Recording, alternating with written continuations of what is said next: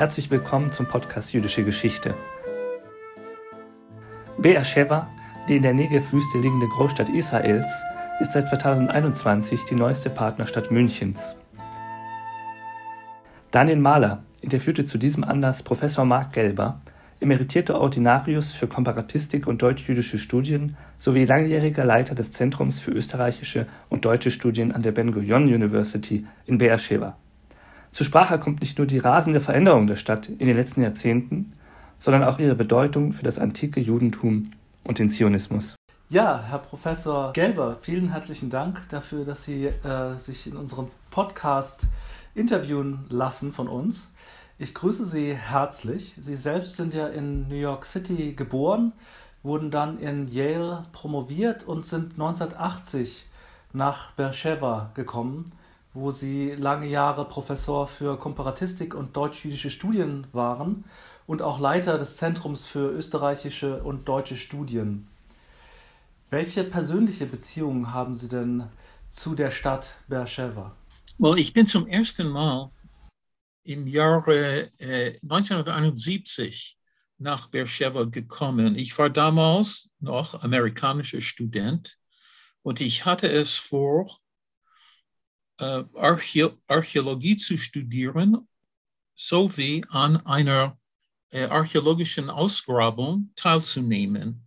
Und es stellte sich heraus, dass nachdem ich einen Intensivkurs über die biblische Archäologie und die Geografie, also des alten Israels gemacht habe, habe ich einen Monat lang an einer ar archäologischen Ausgrabung in Beersheba, also Tel Beersheba, teilgenommen. Irgendwann danach, äh, als ich promoviert habe, habe ich ein Angebot von der Universität Beersheba erhalten, und zugleich hat meine Frau ein Angebot von einer kleinen Entwicklungsstadt im Negev-Gebiet, etwa eine Stunde damals. Heute ist es viel, es ist äh, viel kürzer oder es geht viel schneller.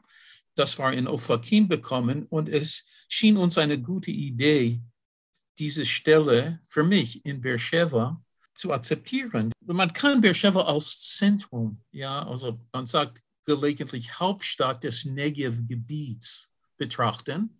Und also ich habe in den 70er Jahren in Arad gewohnt, das ist etwa zwischen Beersheba und dem Toten Meer. Ähm, und dort habe ich äh, auch studiert. Und dann äh, vielleicht meine erste Stelle überhaupt in Israel war in Steboker.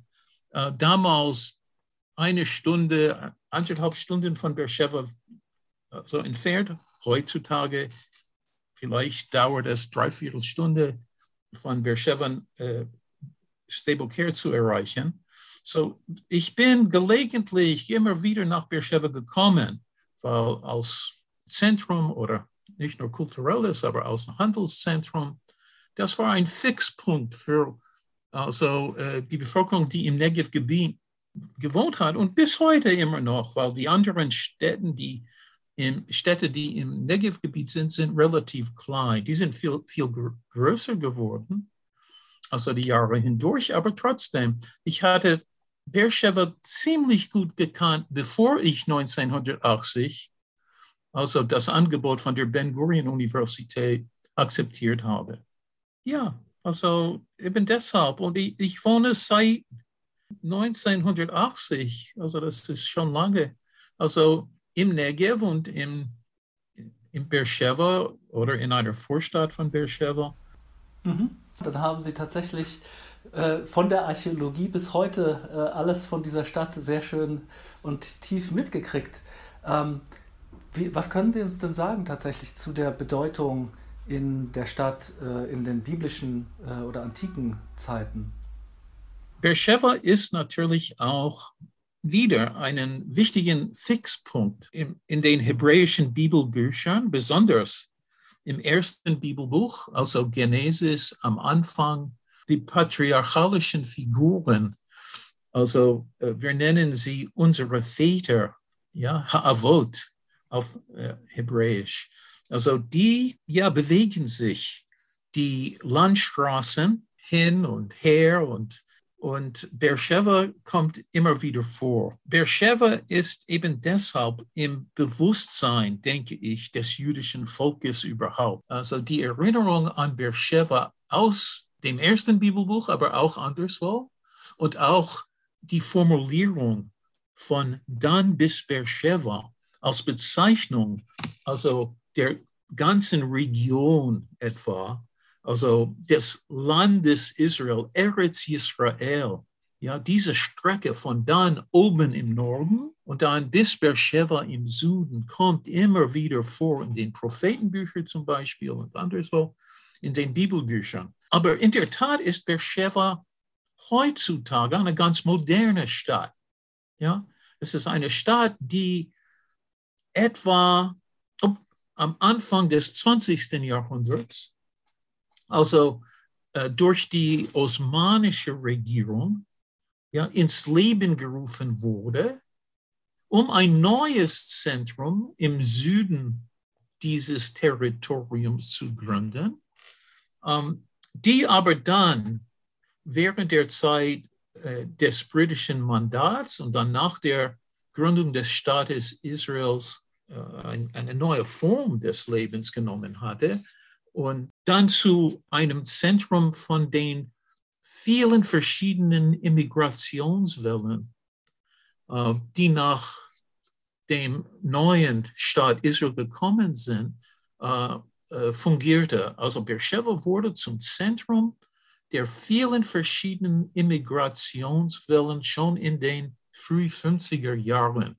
Das heißt, jüdische Immigranten aus Nordafrika oder aber aus dem Irak, aus dem Jemen, aus dann später aus Rumänien, aus Argentinien.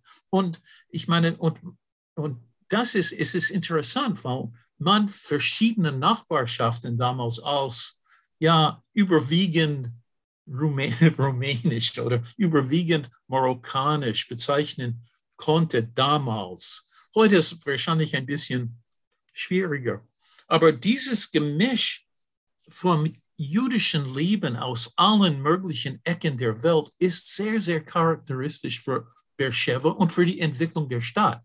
Ich habe viele Jahre behauptet, dass es zwei Gründe gibt, wieso denn Israel nicht mehr der alte Staat Israel ist.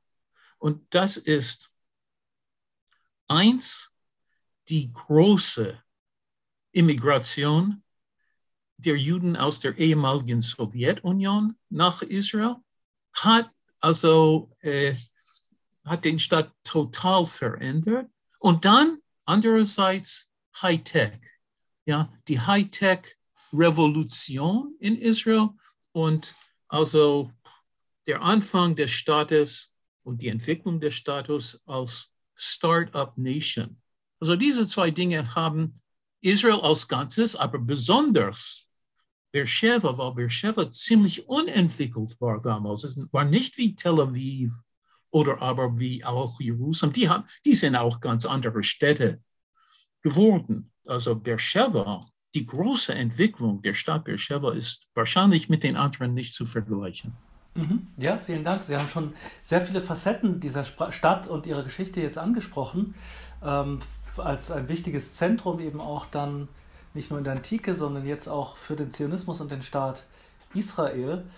In welcher Hinsicht hat der Zionismus Beersheba gesehen? War es nur ein sage ich, wichtiges Zentrum für Neueinwanderung oder gab es auch ideologische Komponenten in dieser Sichtweise auf Beersheba? Ich würde sagen, dass Beersheba kaum in der zionistischen äh, Literatur oder Polemik eine Rolle spielt. Und auch kaum eine Rolle äh, in Bezug auf Siedlungspolitik am Anfang der, Be der Bewegung. Was vielleicht eine Änderung also äh, verursacht hatte, war nämlich, dass der neue Staat ihre Unabhängigkeit ja, deklarierte.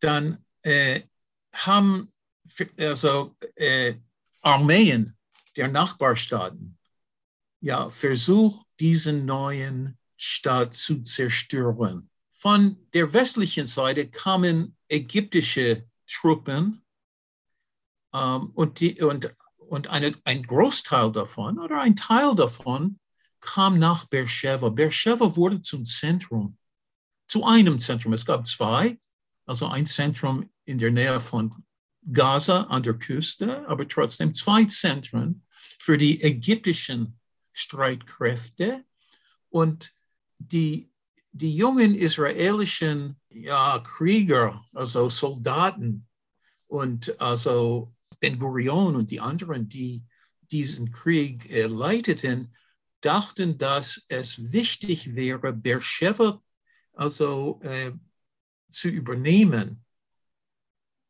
ähm, damit Israel auch vielleicht äh, ein Anrecht auf das große Gebiet, also das Negev im Ganzen, dann realisieren konnte. Und das ist genau was passiert ist. Also es gab zwei also militärische äh, Bewegungen oder Versuche und eins hatte mit Beersheba zu tun und eins mit Elat ganz unten am Roten Meer. Und das ist natürlich vom Nord, von dem Norden im Negev bis zum Süden im Negev. Also die sind die zwei Hauptpunkte. Also mit Zionismus dann war das immer wichtig, das Land Israel zu besiedeln, ja, und also Siedlungen. Also diese Siedlungen am Anfang waren ja relativ, waren nichts Besonderes, also bezüglich also Industrie oder Entwicklung. Das war eigentlich nur um eine Präsenz, eine Anwesenheit in diesem Gebiet, also zu zeigen. Und äh, wenn man in diesem Gebiet, wenn Zionisten oder wenn Juden in diesem Gebiet gewohnt haben oder also wohnen würden, dann also konnte Israel also dieses Anrecht vor den verschiedenen Gremien, vor den internationalen Gremien dann also uh, einen guten Case dafür machen, dass Israel doch das Negev-Gebiet behalten sollte. Mhm. Ja, vielen Dank. Also, wenn ich richtig verstehe, war Beersheba tatsächlich in den Anfangsjahren strategisch sehr wichtig, um äh, die Präsenz Israels dort zu behaupten in der Gegend.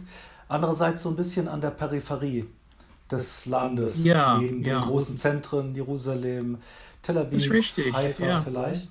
Ja, Und ich meine, dann- diese zwei Begriffe, Zentrum und Peripherie, Mhm. sind also für diese Geschichte unheimlich wichtig. Also im Negev-Gebiet natürlich ist Beersheba ein Zentrum.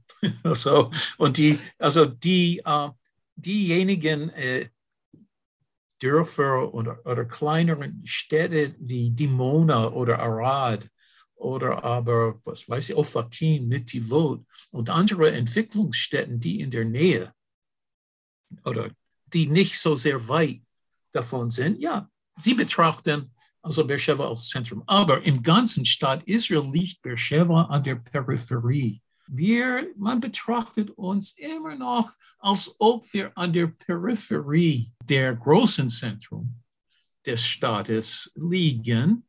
Ja, es gibt äh, die Eisenbahnlinie heutzutage von Beersheba nach Tel Aviv. Wenn man Glück hat, dann kann man Tel Aviv you know, innerhalb einer Stunde, einer Stunde 15 Minuten erreichen.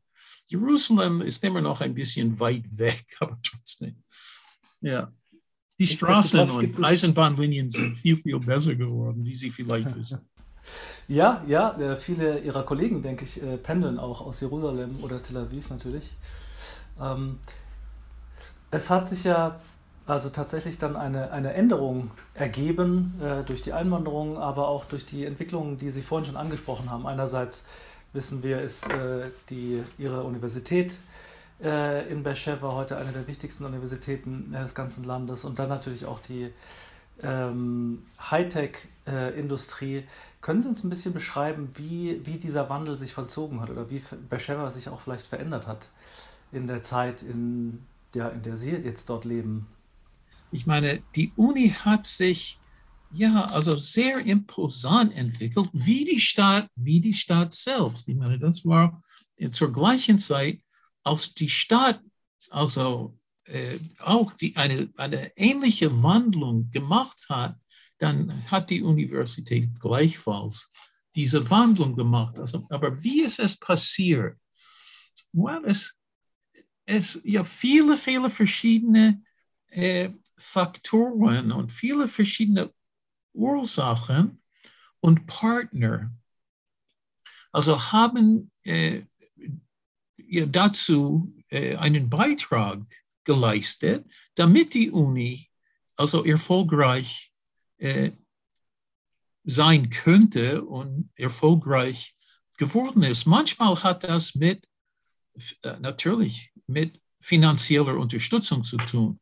Entweder durch die Regierung und es gab also in der israelischen Regierung einige Figuren, wichtige, weniger wichtige, die dachten, dass es wichtig für die Entwicklung des Staates Israels ist, eine bedeutende Universität in Beersheba zu gründen und entwickeln zu, entwickeln zu lassen.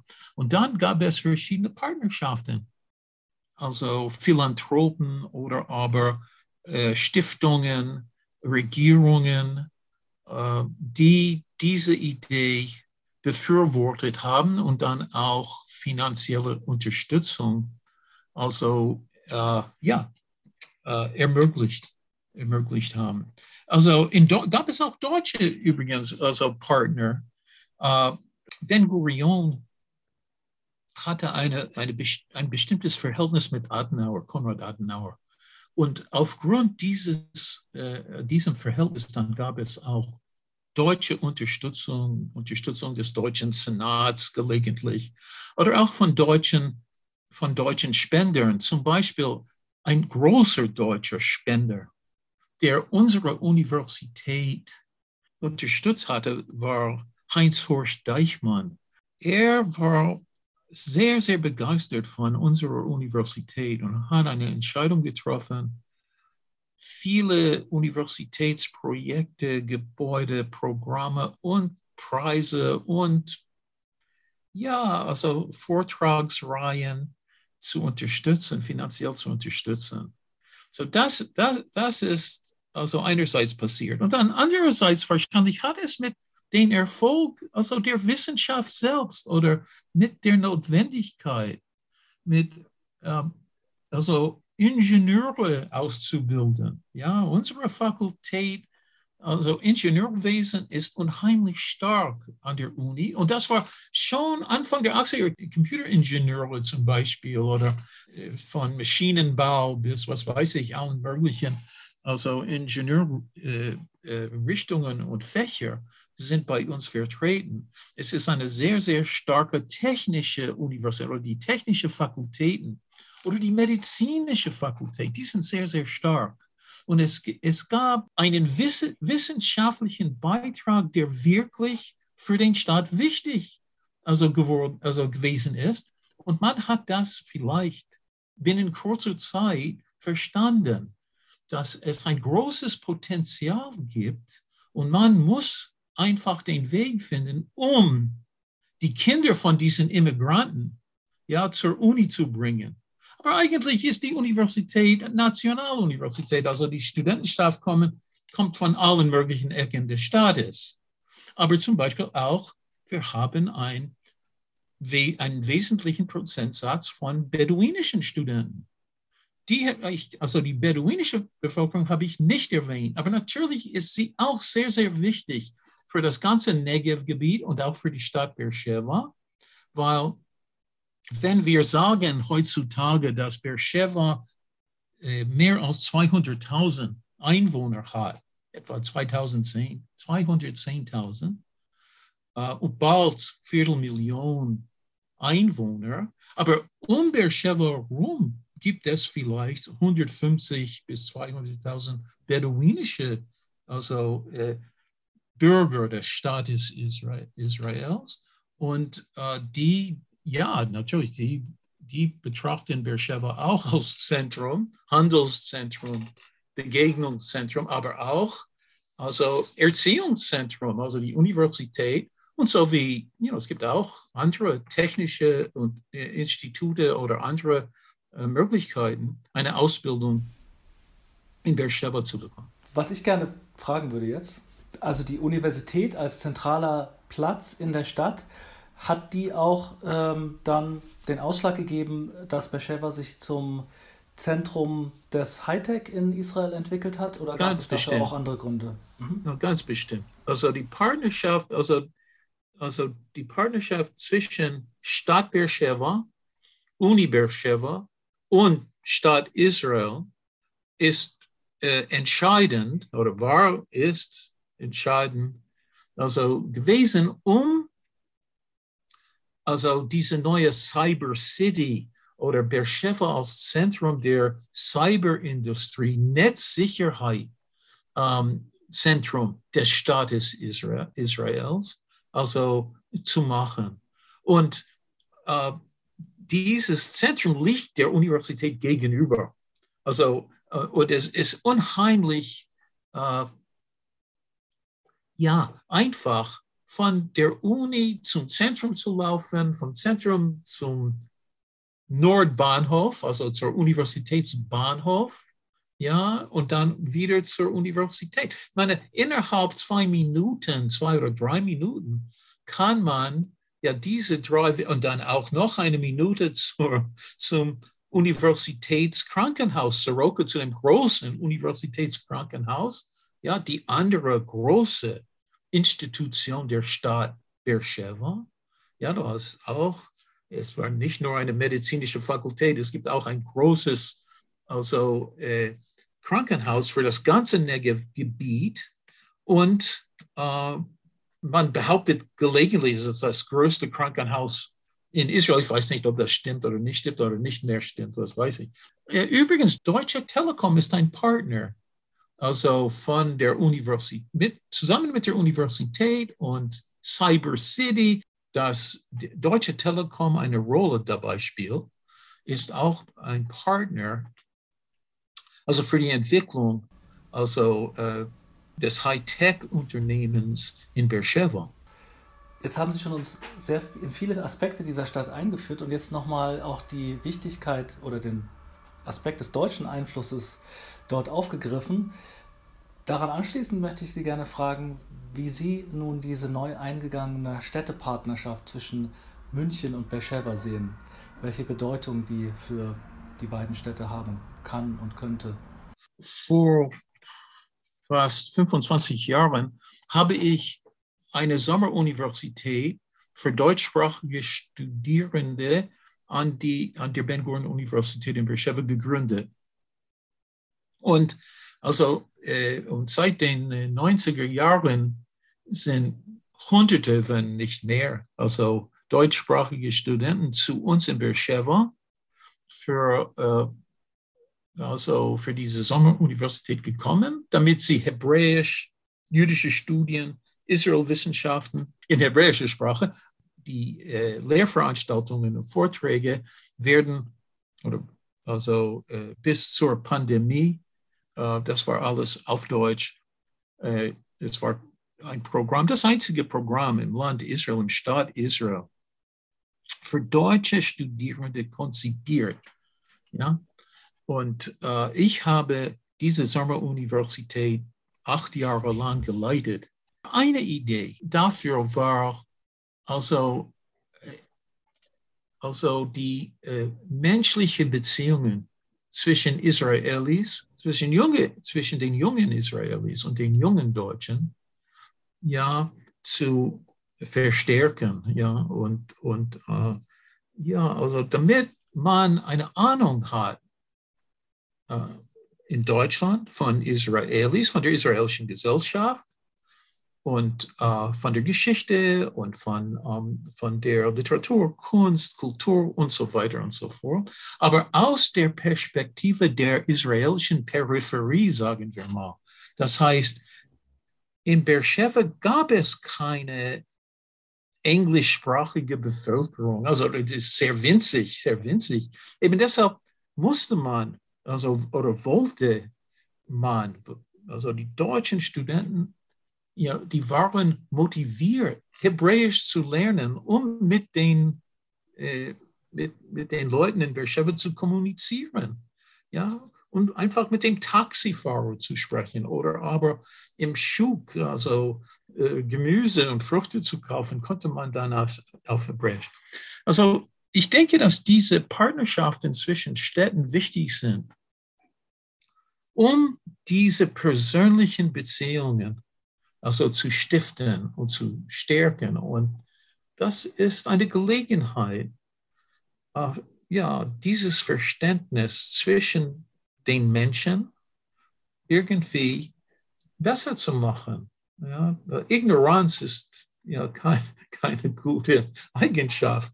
Und also wenn wir uns besser also, äh, kennen, dann, ist, dann hat man viel mehr Verständnis also für die äh, Pro Problematiken. Einige sind mehr oder weniger dieselben ja, in einer globalisierten Welt, aber trotzdem gibt es immer wieder eine, ein, mehrere israelische Perspektiven sowie mehrere deutsche Perspektiven. Aber einige Problematiken sind hauptsächlich ähnlich oder gleich.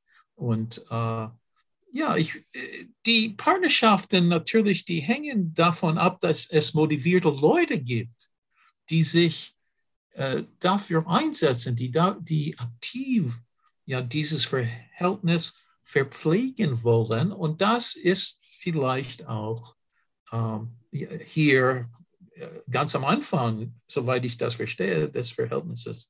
Aber ein Freund von mir in München hat mich gebeten, aktiv zu werden. Und ich dachte, das war sehr süß. Ja, also, ähm, also diese Bitte aus München. Natürlich, ich kenne München ziemlich gut, äh, obwohl ich nie in München gewohnt, gelebt habe, gewohnt habe. Aber ich habe öfters besucht und äh, auch you know, also beruflich als Universitätsprofessor. Ja, also wenn ich richtig sehe, dann ähm, ist die Städtepartnerschaft ein wichtiger Bestandteil, kann die deutsch-israelischen Beziehungen weiter stärken und vor allem das Verständnis.